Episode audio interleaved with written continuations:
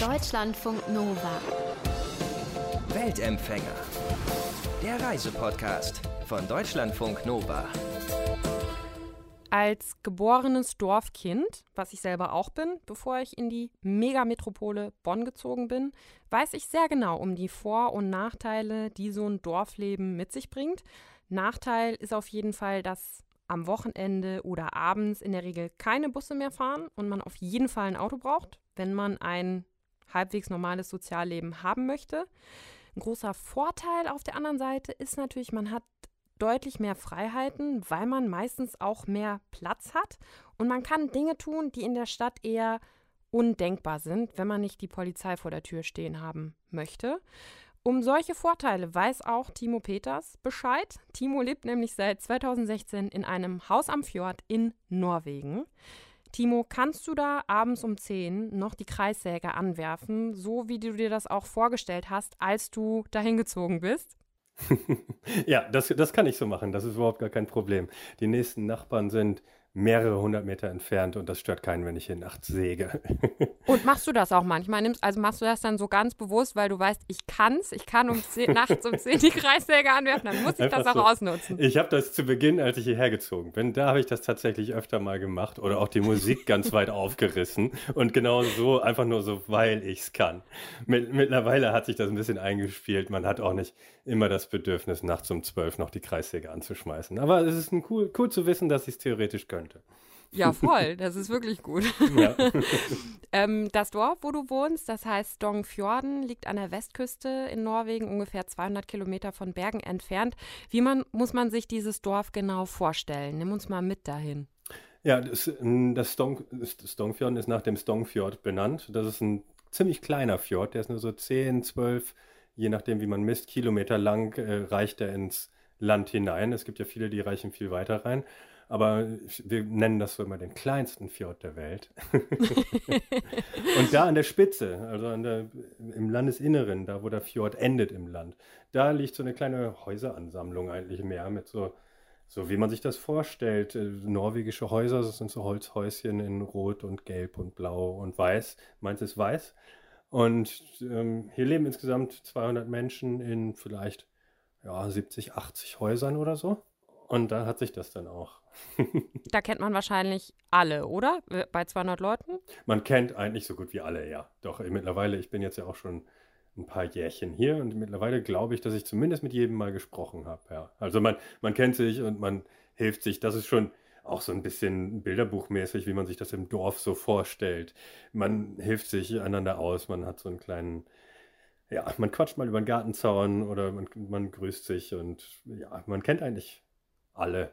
Und wenn man abends um 10 eine Kreissäge braucht, kann man die sich halt beim Nachbar auch mal kurz ausleihen. Das kann man auch, genau. Äh, besteht aber das Risiko, dass der Nachbar sagt, ach, ein bisschen mit der Kreissäge arbeiten habe ich auch Bock. Soll ich nicht rüberkommen? Wir treffen uns nachts um 12 ja, und arbeiten genau, ein bisschen mit der Kreissäge. ja. Was ist dann, also 200 äh, Leute im Dorf, gibt es Geschäfte oder wo gehst du dann einkaufen oder was ist auch die nächstgrößere Stadt? Wir haben hier glücklicherweise einen kleinen Supermarkt. Der hat in den letzten Jahren immer mal wieder auf und zu gemacht, weil eigentlich lohnt sich das nicht.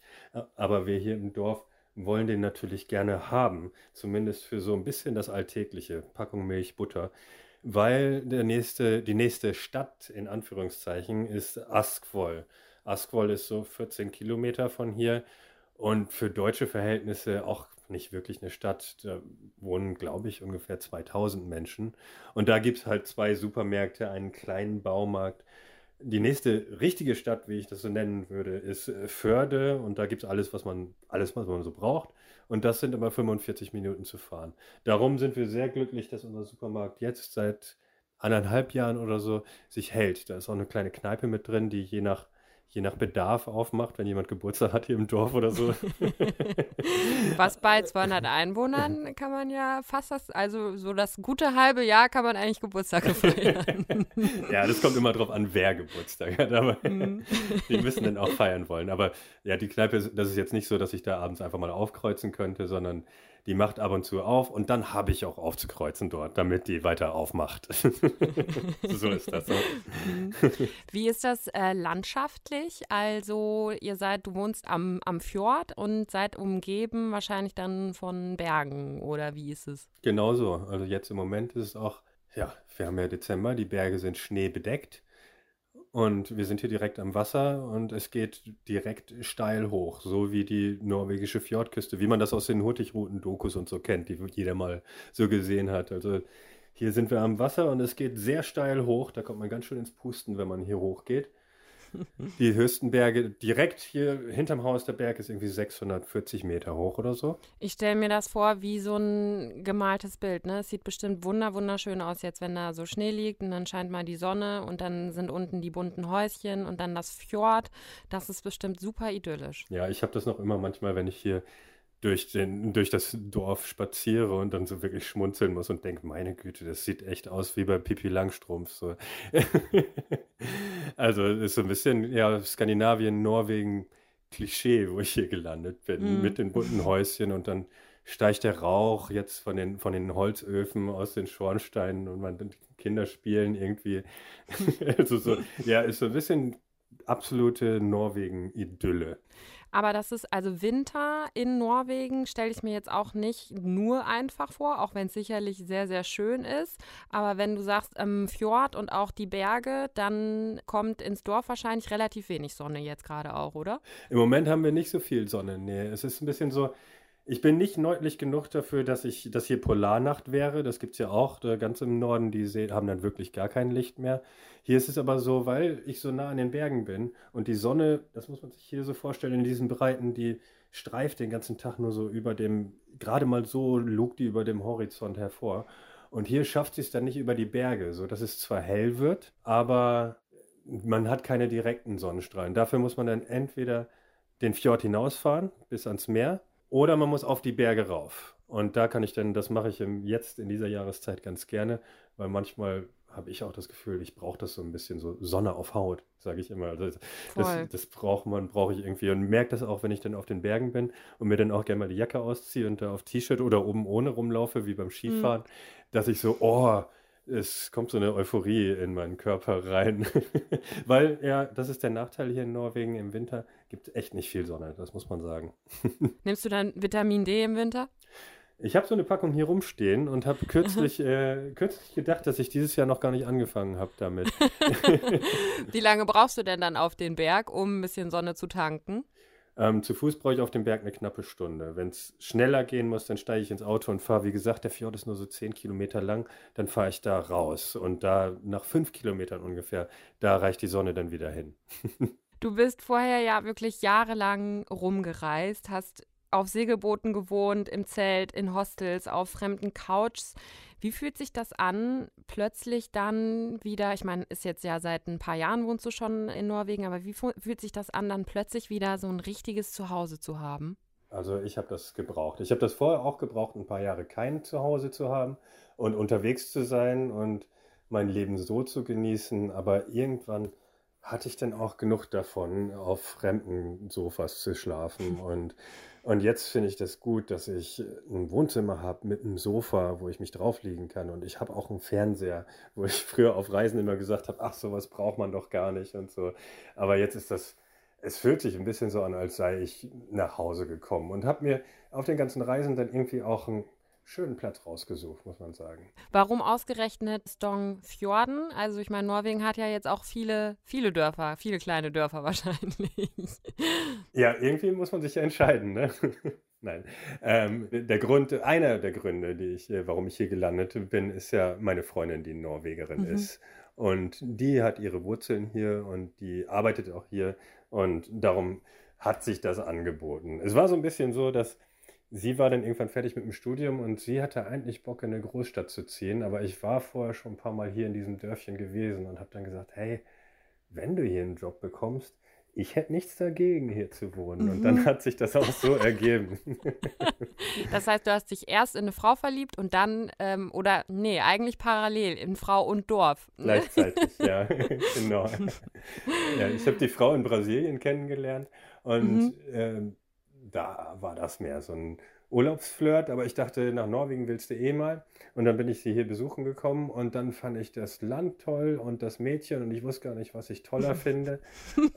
Jetzt bin ich schon ewig mit, der, mit, dem, mit meiner Freundin zusammen und bin auch äh, fester Bürger Norwegens. Also ist beides gut, ja, hat sich so, so ergeben einfach. Und vermisst du dann so das Unterwegssein dann manchmal oder bist du trotzdem auch noch viel unterwegs und hast jetzt nur einfach ja ein festes Zuhause oder wie hat sich das entwickelt? Ja, also ich äh, reise deutlich weniger als früher, als ich ja auch nur gereist bin. Aber ich versuche schon noch unterwegs zu sein. Ähm, es ist weniger geworden und auch ein bisschen lokaler, weniger so diese großen Überseereisen. Früher war ich dann auch dann im Mai in Südamerika und im Juni in Asien und im hm. Juli wieder in Europa.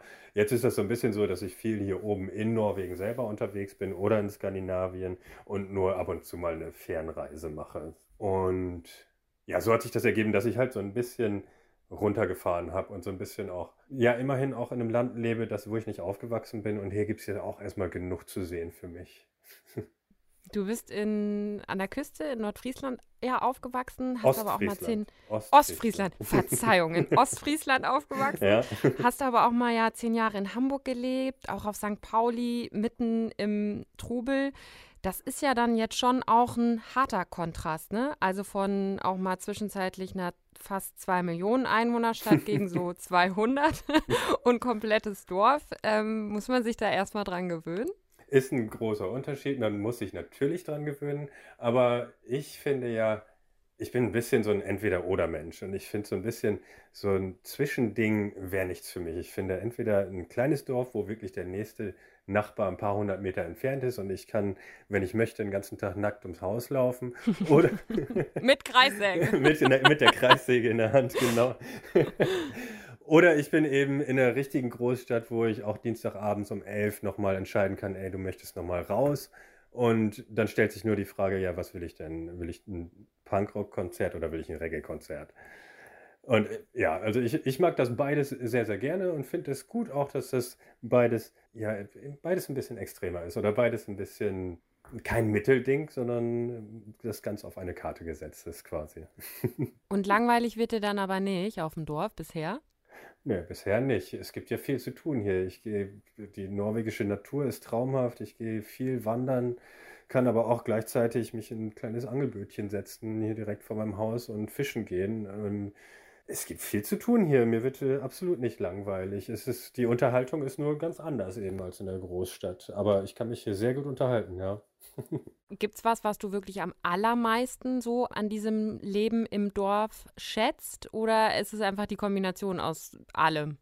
Intuitiv kommt sofort in, im Bauch kommt äh, die Natur. Ich bin einfach ein Naturmensch und ich finde es das cool, dass ich aus meinem Fenster schaue und die eine Hälfte meines Blicks ist in den Wald, die andere Hälfte ist auf das Meer.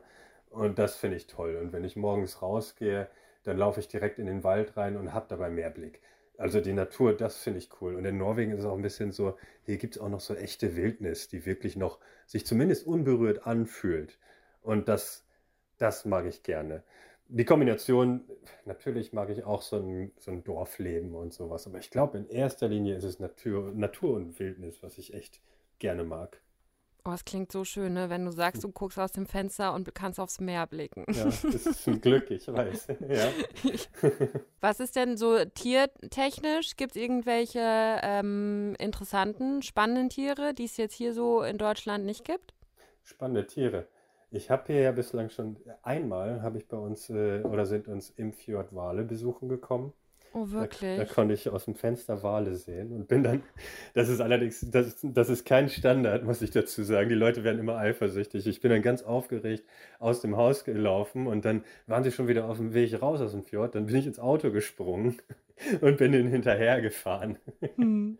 Aber ja, es, es gibt Wale und ähm, hier vom Haus besucht uns, nur im Winter, besucht uns immer so eine Robbe. Oh, habt ihr der einen Namen gegeben?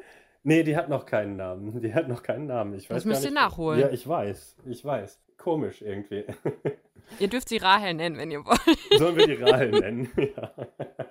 Die Robbe Rahel, ja, machen wir.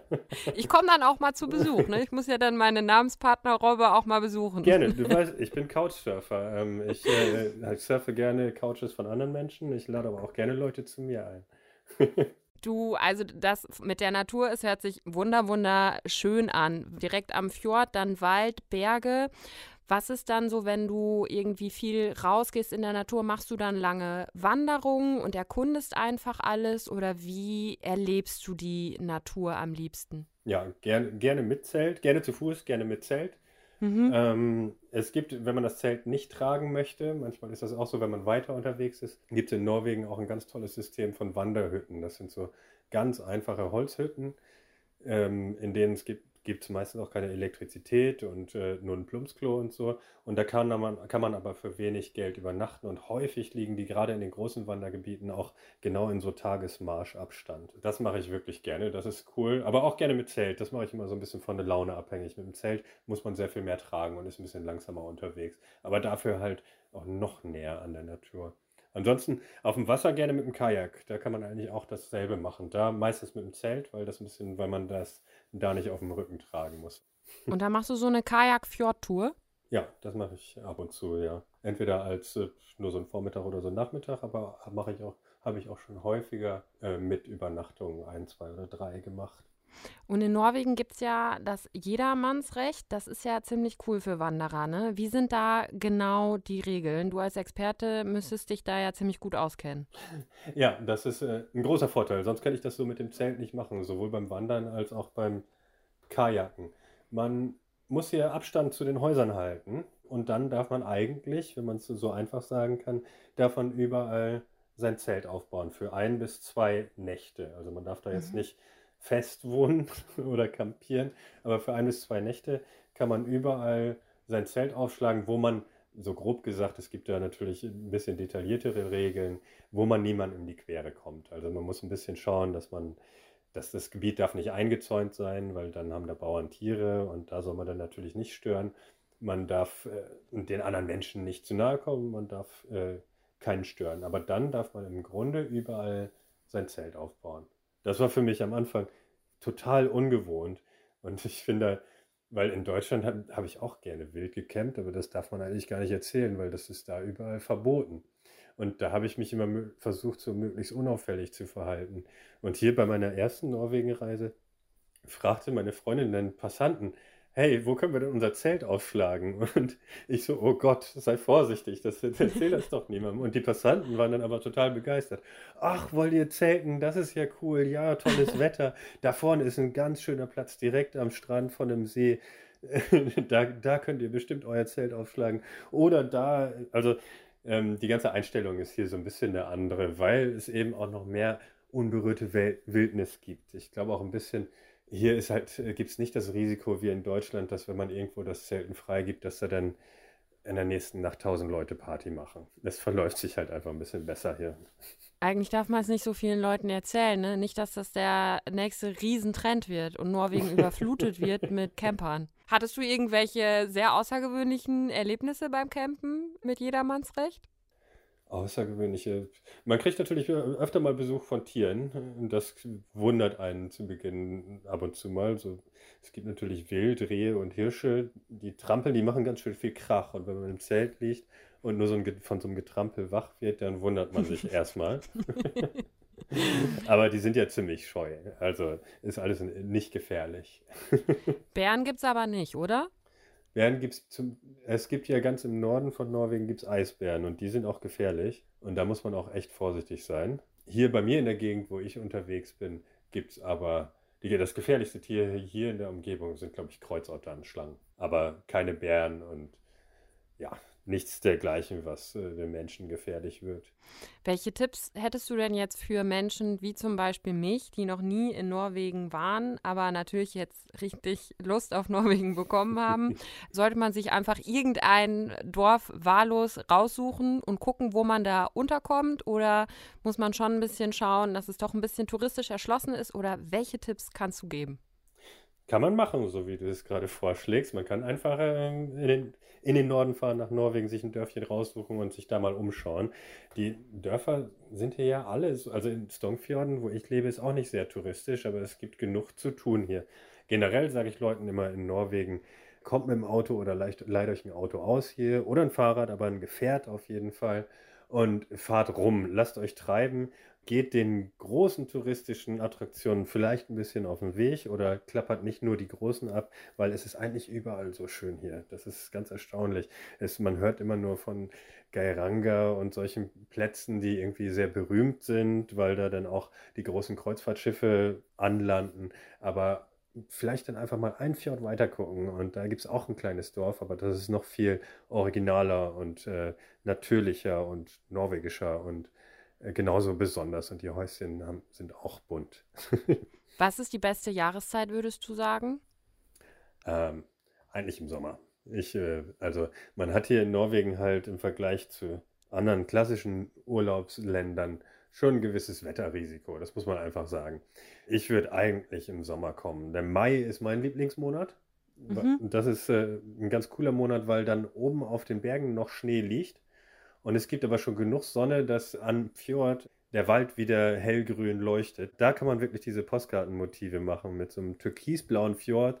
Darüber dann hellgrün leuchtend grüner Wald und Wiesen und darüber so eine leuchtende weiße ähm, Schneespitze, Schneekrone auf den Bergen. Hast du eine, eine Lieblingsstelle, einen Lieblingsort, wo du sagen würdest, wenn du da bist, dann fühlst du dich einfach nur zu Hause und angekommen? Ich laufe gerne hier auf den Tore Haier rauf. Das ist vielleicht mein Hausberg so. Wenn ich da auf der Spitze stehe, dann habe ich einen coolen Ausblick, auf, wo ich den gesamten Fjord sehe, bis, bis an die äh, Nordsee. Bei guter Sicht kann man sich einbilden, dass man die Shetlandinseln sieht. Das, das finde ich schön. Aber eigentlich ist das alles hier mein Lieblingsort. Kann man auf den Berg denn einfach so draufstapfen oder braucht man da besondere Ausrüstung? Nö, da kann man einfach so äh, äh, raufstapfen. Also die norwegischen Berge sind ja die meisten relativ gut zugänglich, weil die auch nicht so brutal hoch sind. Viele sind ein bisschen, wundern sich so, ach, der ist nur 800 Meter hoch. Das ist ja in Deutschland Mittelgebirge. Der einzige Nachteil oder der, der einzige Haken an der Geschichte ist, dass die wirklich hier sehr, man startet bei Null auf Fjordniveau und es geht von Anfang an sehr, sehr steil hoch. Ja. Also man muss ein bisschen gut zu Fuß sein und ähm, ein bisschen Kondition haben, aber dann kann man auf die allermeisten Berge ohne Kletterausrüstung rauf. Es gibt natürlich welche, da muss man mal, ich habe auch ein paar, ein paar, Gletscher gequert, der höchste Berg Norwegens, da muss man über einen Gletscher rüber. Aber es gibt auf jeden Fall im ganzen Land Berge, die man auch ohne Ausrüstung, äh, ohne besondere Ausrüstung besteigen kann. Wanderschuhe sollten natürlich sein. Solche Geschichten gibt es ja auch immer. Man geht nicht mit Flipflops irgendeinen Berg hoch. In Flipflops einen Berg hochgehen. Wüsste nicht, wer auf solche Ideen kommen sollte. Timo Peters war das. Über sein Leben im norwegischen Stongfjorden. Und wenn ihr auch Geschichten aus welchem Teil der Welt auch immer habt, die ihr erlebt habt oder gerade auch noch erlebt, schreibt uns entweder über Instagram, da heißen wir DLF Nova, oder eine Mail an mail.deutschlandfunknova.de. Ich melde mich dann bei euch und vielleicht unterhalten wir uns dann auch ganz bald. Es würde mich auf jeden Fall sehr freuen. Deutschlandfunk Nova. Weltempfänger.